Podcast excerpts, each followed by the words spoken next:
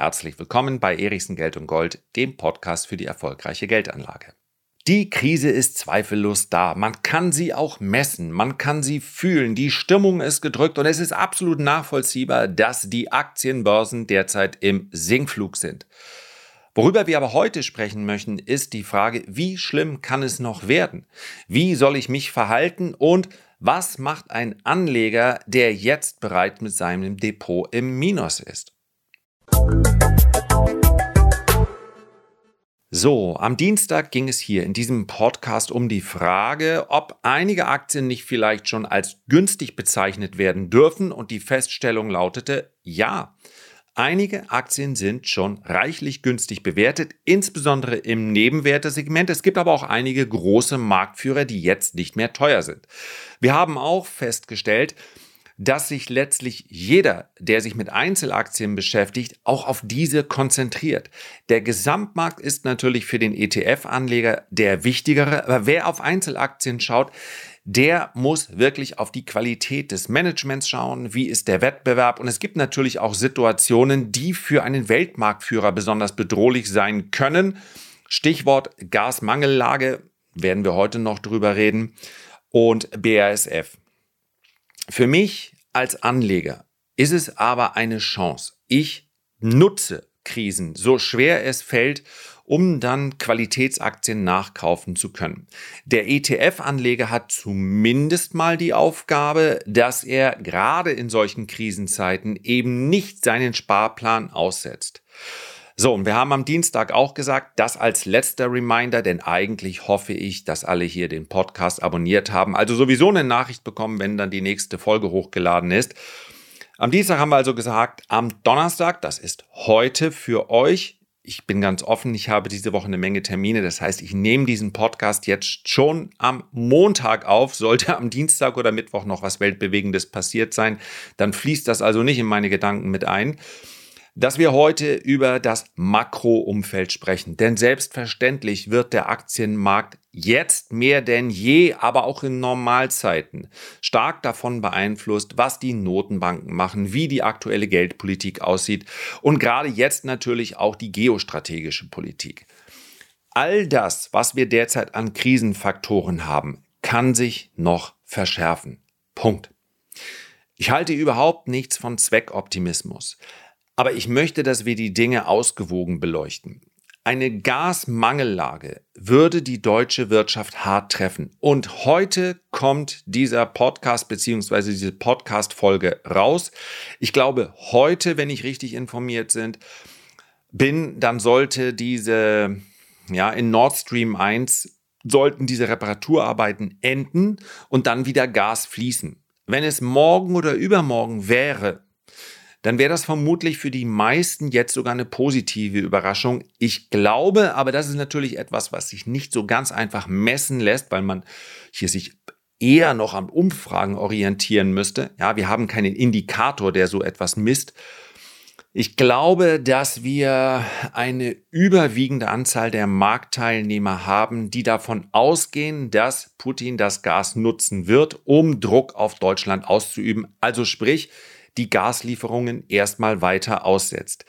Ihr seid ja vielleicht und hoffentlich schon positiv überrascht, wenn ihr hier diese Folge am Donnerstag oder am Freitag hört. Wenn es anders kommen sollte und wir hätten eine Gasmangellage, dann wäre das ein harter Schlag für die Wirtschaft und diese Wartungsarbeiten, die heute enden, könnten natürlich, ja, man fragt sich ja irgendwie, warum hat denn jemand die Wartungsarbeiten überhaupt aufgenommen? Ich glaube, es ist nicht ganz freiwillig. Vermutlich mussten die jetzt durchgeführt werden. Das ist Teil irgendwelcher Verträge. Naja, und dann will die eine Seite natürlich nicht Verträge brechen, um der anderen Seite wiederum nicht die, ja, die Gelegenheit zu geben, dann äh, zu reagieren. Also es ist alles eine ganz große Krux, wenn man eben abhängig ist. Das ist die Realität beziehungsweise die Wirklichkeit. Ja, da muss man ja, aber auch das soll heute nicht das Thema sein, eigentlich nochmal unterscheiden. Ich habe den Eindruck, dass ganz, ganz viele Menschen, ganz, ganz viele Marktteilnehmer, ganz, ganz viele Analysten das Wort Realität derzeit beinahe inflationär verwenden. Das ist so ein bisschen wie einen Satz zu Beginn mit es ist bewiesen das oder es ist Fakt das. Es ist nun mal bittere Realität das. Es gibt nur eine Wirklichkeit. Es gibt aber offensichtlich zahlreiche Realitäten. Das ist nämlich unsere eigene Wahrnehmung. Nächster Punkt. Die Inflation ist da. Sie könnte selbstverständlich auch noch weiter steigen. Meines Erachtens wird sie das nicht. Es könnte aber passieren, denn es könnte selbstverständlich neue Ereignisse geben, die dazu führen, dass die Inflation hoch bleibt oder sogar noch steigt. Und damit könnte natürlich auch dieser Zinserhöhungszyklus noch deutlich weiter anhalten, als das derzeit die Erwartungshaltung ist.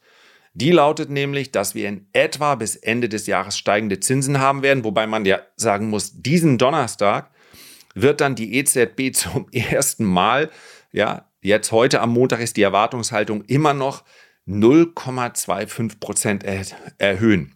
Und in den USA wird darüber diskutiert, da sind wir bei fünften oder sechsten oder siebten Zinsschritt, je nachdem, ob man jetzt die 0,25er Schritte einzeln betrachtet, aber Seit mehreren Notenbanksitzungen wird, äh, werden die Zinsen erhöht. Naja, und jetzt mal bei uns 0,25. Weitere könnten folgen. Das ist eben das ganz große Problem. Und hier darf ich vielleicht mal verweisen auf das Video von Montag. Da habe ich mir selbstverständlich wieder mal einen schönen Titel gegönnt, damit sich das auch äh, zahlreiche Menschen anschauen. Schauen. Das Ende des Euro. Es gibt den Euro selbstverständlich und wir haben die Kaufkraft, die sinkt die, das Währungsverhältnis Euro zum US-Dollar hat damit erstmal nichts zu tun. Ja, die Inflation in den USA ist höher. Worauf ich hinaus möchte, der Grund dafür, dass die EZB so viel passiver erscheint als die Federal Reserve, liegt einfach darin begründet, dass der Euro eine Fehlkonstruktion darstellt, weil es für den Euro eine gemeinsame Geldpolitik gibt aber das macht keinen Sinn, wenn jeder Staat seine eigene Wirtschaftspolitik betreibt. Ja, dass der Euro gerade gegenüber dem chinesischen Yuan und dem US-Dollar sich so schwach zeigt, ist eben eine klare Folge daraus, dass beide Notenbanken viel aktiver sein können. Ja, man kann jetzt die EZB sagen, ja, warum hat die nicht auch einfach die Zinsen erhöht auf zwei oder drei Prozent? Ja, weil das für die südliche Eurozone absolut unmöglich ist. Die gemeinsame Wirtschaftspolitik ist die große Krux des Euro. Das hätte man im Nachhinein allerdings auch leichter zu beurteilen als vorher, hätte man von Anfang an so erkennen müssen und hätte den Euro in dieser Art und Weise nicht als Gemeinschaftswährung etablieren sollen. Punkt. China könnte im Lockdown verbleiben. Es könnte auch weitere Covid-Wellen geben und die Lage könnte sich nochmal verschärfen. Stichwort Lieferketten. Und dann gleich nochmal eine Verschwörungstheorie obendrauf. China könnte ja genau an dieser Situation, wie sie aktuell besteht, sogar großes Interesse haben. Denn der Westen, nicht nur Europa, sondern auch die USA, werden derzeit durch diese Umstände ganz klar geschwächt. Und wir haben eben auch das ganz große Problem der Demokratie. Also sprich, hier spüren Politiker den Druck der Bevölkerung. Das erleben wir. Und es gibt nicht wenige politische Experten, die erwarten, der Rechtsruck oder sagen wir der Ruck hin zu immer populistischeren Regierungen, die schnelle Lösungen versprechen, das ist eigentlich der Kern des Populismus, der wird noch schlimmer werden in den nächsten Jahren. Und das ist natürlich diese Destabilisierung etwas, wovon China ja durchaus partizipieren könnte. Es könnte Teil eines großen Masterplans werden. Dann haben wir nicht nur das Problem mit China, sondern wir haben, und das spüren wir jetzt aufgrund der Ukraine-Krise oder ausgelöst durch die Ukraine-Krise ganz besonders stark, wir haben mindestens die halbe Welt, die sich nicht uns verbunden fühlt, sondern eher China, ja und teilweise auch Russland. Insbesondere gilt das für einige Länder in Südostasien, in Südamerika, aber für weite Teile Afrikas. Und das haben wir ganz alleine zu verantworten. Gerade in Afrika haben wir komplett versagt. Erst kolonialisiert und dann aber alleine gelassen.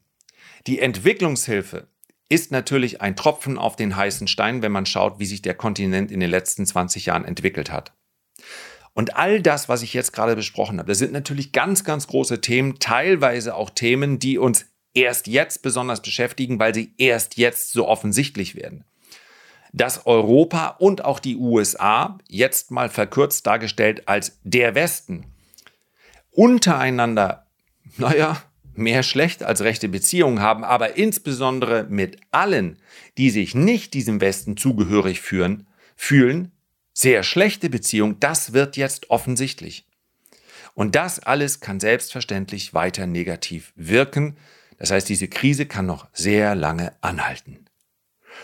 Aber es ist eben auch nicht unbekannt, dass der Zustand so ist, wie er ist. Und es kommt mir beinahe banal vor, jetzt über Aktienkurse zu sprechen. Aber das möchte ich an dieser Stelle, weil es mir heute genau darum geht. Dieses, was ich jetzt an Schreckensszenarien mit euch geteilt habe, und das waren ja nur oberflächliche Themen. Es gibt selbstverständlich unter jedem einzelnen Thema noch ganz, ganz viele wichtige Verzweigungen, gerade wenn wir über die Energiepolitik sprechen, ja. Aber all das ist natürlich bekannt. Das weiß nicht nur ich, sondern das weiß letztlich der Markt. Das heißt also, es ist zumindest teilweise und vielleicht sogar zu einem großen Teil in den aktuellen Kursen enthalten. Das sind ja keine Geheimnisse.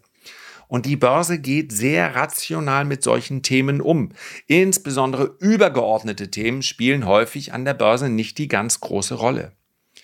Und in der Rezession zu kaufen war zumindest in der Vergangenheit immer eine lohnende Angelegenheit. Und ich möchte jetzt ausnahmsweise euch genau das vorlesen, was ich auf Seite 1 der an die Rendite-Spezialisten in der letzten Hauptausgabe am Sonntag geschrieben habe. Kaufen in der Krise, das war also der Leitartikel, hört sich ein bisschen groß an, aber unsere Seite 1 Untertitel Den theoretisch besten Zeitpunkt dafür gibt es. In der Krise zu kaufen war in der Vergangenheit stets eine gute Idee. Insbesondere langfristige Anleger dürfen nach Herzenslust zugreifen, sofern sie die richtigen Titel im Depot haben. Das ist keine Aufforderung, nun seine Strategie zu ändern, aber wann hat man es im Leben schon mal mit Strategien zu tun, die mit einer Wahrscheinlichkeit von 100 Prozent zu einem guten Ergebnis geführt haben? Die einzige Frage, für viele Anleger nachvollziehbar eine wichtige, war, wie lange man warten musste, bis sich der Mut auszahlte. Selbst in der aktiven Anlage gibt es so etwas wie einen optimalen Einstieg, in Anführungszeichen, im Bärenmarkt, wie eine Statistik zeigt.